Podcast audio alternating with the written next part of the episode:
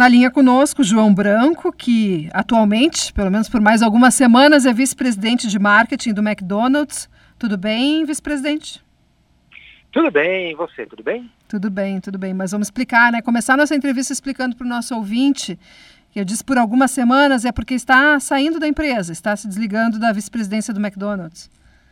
Isso, depois de nove anos na companhia, eu parto agora para um novo voo, vou me dedicar integralmente como professor, palestrante, autor, conselheiro, mas com muito carinho pelo período que trabalhei aqui, pela marca, pelas pessoas. E, bom, uma curiosidade que eu tinha, né, e é por que, que o McDonald's adotou a palavra Mac? Mac. M-E, né, acento Q-U-I. Por que, que adotou a palavra Mac e usou em várias ações de marketing? Olha, acho que esse foi um dos cases mais emblemáticos né, que a gente teve nas nossas comunicações dos últimos anos. E, e, a estratégia por trás disso é justamente o nosso desejo de aproximar a marca com o público brasileiro. Que eu acho que é uma dica que vale para qualquer produto, marca, negócio que existe no Brasil. A gente tem que deixar a nossa comunicação na linguagem do nosso público, de uma maneira que ele se identifique, que ele goste da gente fazendo com que ele sempre considere a nossa marca como uma das suas preferidas, percebendo essa proximidade. Então, por trás do que parece uma brincadeira, na verdade, tem uma estratégia muito maior de gerar uma identificação com o público. E quando e como foi esse estalo? Essa, de onde veio essa ideia de fazer essa ter essa nova marca? A ideia sempre parte dos nossos consumidores. Então a gente faz pesquisas constantes que é outra dica que eu deixo para qualquer empreendedor, você tem que estar em, em, contato constante com o seu público, com seus melhores clientes e também com seus clientes que te abandonaram, entendendo deles quais são as necessidades, quais são os desejos, quais são as dores, o que, que a gente precisa melhorar e o que a gente precisa manter também na sua proposta de valor. O que, que no seu produto não pode mudar, o que, que na sua linguagem pode melhorar. E a gente foi aprendendo dos nossos clientes que eles estavam ainda apaixonados pela nossa marca, mas sentindo que o McDonald's estava ficando um pouquinho mais distante deles com o passar dos anos. As novas gerações foram mostrando para a gente que elas gostam de uma comunicação mais informal, que elas gostam de alguém que esteja falando sobre o assunto do que está acontecendo no momento, que elas gostam que a gente use outros canais de comunicação que tem mais a ver com o que eles estão fazendo agora. E foi tudo isso que a gente foi ao longo dos anos ajustando para mostrar que a gente segue sendo a marca do amo muito tudo isso. Eu não acho que é uma estratégia que serve para qualquer marca. Eu acho que cada um tem que entender o seu momento, a sua razão de, de existir, a sua proposta para o seu cliente. Mas o mais importante disso tudo é ouvir os clientes e ajustar a sua proposta de acordo com o que eles querem. E, bom, uh, marketing nem sempre dá certo, né? As estratégias de marketing nem sempre dão certo. Talvez eu diria que a maior parte não dá certo, né? Não dá muito bem, mas algumas são os golaços, como neste caso, desse exemplo que a gente está falando do Mac.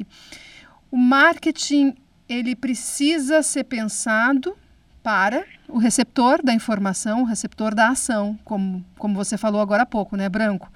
Mas, às vezes, eu percebo que as empresas erram porque elas criam um marketing naquilo que elas querem que o consumidor da, daquela informação, daquela ação, se interesse. Né? É um, é um, parece uma sutileza de raciocínio, mas tem um abismo enorme entre essa linha de raciocínio. Sim, eu concordo com você. Eu acho que eu acho forte você dizer que a maior parte das ações de marketing não tem sucesso, tá?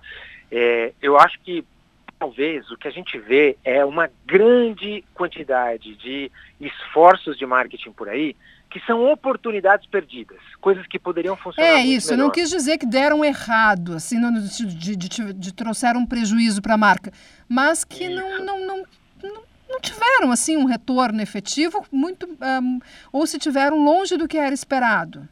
Concordo, concordo, e eu costumo dizer uma, uma frase, uma palavra, na verdade, uma expressão, que resume bem o que eu acho sobre isso, que é desmarketize-se. Eu vejo que a gente vive um tempo onde está todo mundo meio assim já, que não aguenta mais o marketing que parece marketing. O marketing que tem simplesmente o objetivo de empurrar um produto que não necessariamente você precisa. Alguém que parece que só está com estoque de algo e quer, seja através de algo mais informativo, algo puramente promocional, te empurrar um negócio talvez você nem esteja precisando. Isso sem falar quando muitas vezes eles até passam algum limite, né? Então, a velha estratégia de colocar os morangos grandes na fileira de cima da caixinha e esconder os pequenininhos embaixo, ou fazer um banner que aparece assim no meio do joguinho na internet e parece que foi desenhado para você não conseguir fechar aquele bendito banner, porque ele quer te fazer assistir até o final obrigatoriamente, mesmo sem você querer. Essas são estratégias que estão ficando para trás, que têm prazo de validade. Hoje eu sinto dia, também, Branco, não sei se tu concorda comigo, mas eu sinto que falta uma autenticidade. Também. Em muitas ações, autenticidade, assim. Sabe aquelas coisas que tu olha para a ação de marketing e tu pensa, quem criou isso nem acredita no que está apresentando. Em alguns pois casos, é. né? Isso para é mim uma... falta uma essência, falta uma autenticidade. Como é que tu convence o outro se tu não está convencido, né? Pois é, eu acho que a autenticidade ou a, a gerar uma identificação no público é uma forma muito importante de você conseguir a conexão.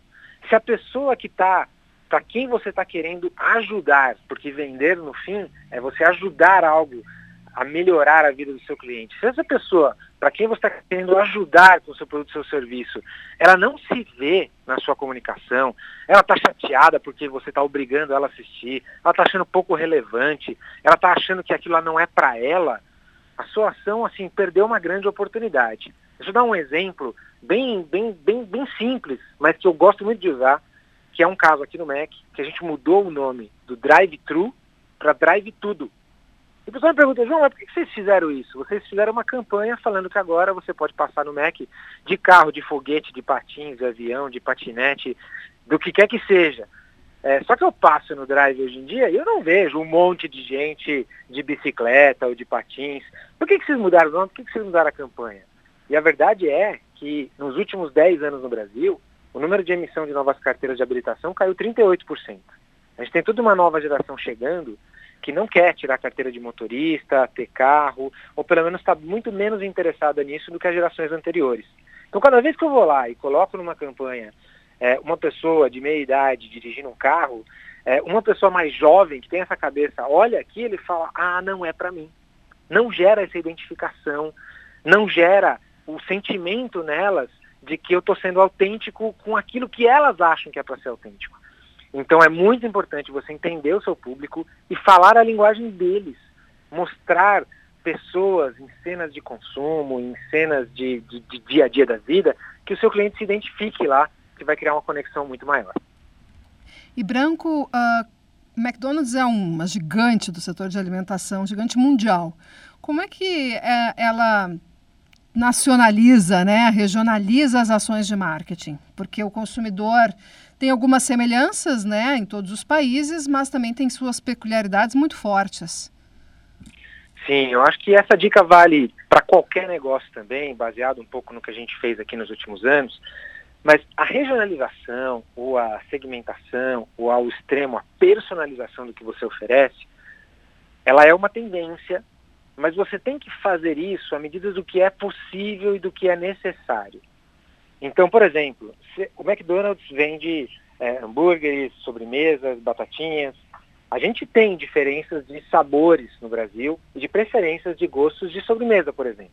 Na região norte, o pessoal gosta muito de açaí. No sul, a gente tem é, uma entrada muito grande do doce de leite, né? A chimia, como em algum lugar é chamada. Será que eu deveria criar sobremesas com esses sabores regionais? Será que eu consigo? Se eu fizer isso, o que, que vai acontecer com o restante dos meus produtos? Vale a pena? Cada um tem que balancear e entender até onde vale a pena ir versus os resultados que isso vai gerar. Então, no Brasil, a gente tem um restaurante que entrega um menu diferente de todo o resto, que é o Mac que fica em São Paulo, na Avenida Paulista, a unidade número 1000 do McDonald's. Tem produtos que tem só lá.